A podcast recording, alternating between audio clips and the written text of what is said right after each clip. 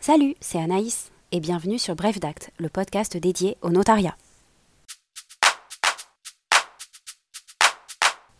Cette semaine, on se retrouve pour parler droit des successions, et plus particulièrement de la possibilité de refuser une succession quand nous sommes héritiers ou légataires universels.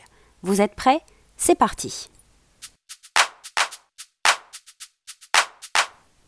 Comme nous l'avons vu dans l'épisode 27, lorsqu'une personne décède, sa succession s'ouvre et ses héritiers et ou légataires universels disposent d'un droit d'option. Ainsi, ils peuvent accepter ou refuser.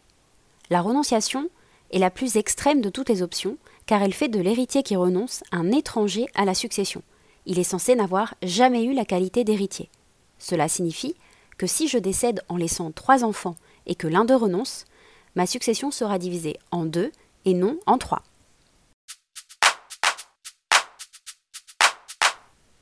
La renonciation est un acte grave, considéré comme un acte de disposition, mais qui reste discrétionnaire. Cela signifie que cette décision n'appartient qu'à l'héritier ou au légataire et qui n'a pas besoin de justifier son choix. En pratique, on renonce dans la majorité des cas parce que la succession est déficitaire, c'est-à-dire qu'il y a plus de dettes à payer que de biens à récupérer.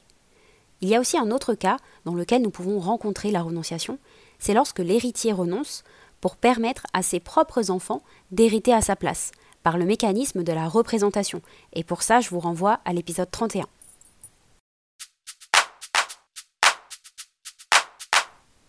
La renonciation peut prendre deux formes. Soit c'est une déclaration qui est adressée ou déposée au greffe du tribunal judiciaire du lieu d'ouverture de la succession. La déclaration devra comporter des mentions obligatoires telles que nom, prénom, profession du renonçant.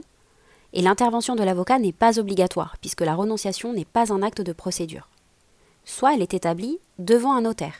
Dans le mois qui suivra cette déclaration, le notaire devra en adresser une copie au greffe du tribunal judiciaire compétent.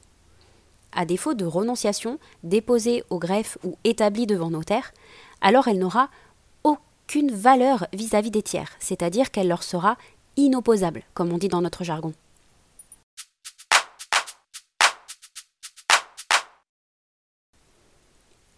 La renonciation ne peut avoir lieu qu'après l'ouverture de la succession. Il est impossible de renoncer à une succession avant un décès. L'héritier qui renonce n'hérite de rien et ne supporte pas non plus les dettes. Il n'a donc aucun droit de succession à payer. Bien que je vienne de dire que l'héritier qui renonce n'a droit à rien, il existe quelques exceptions, notamment sur les objets ou souvenirs de famille, comme les albums photos, des correspondances ou encore des archives familiales.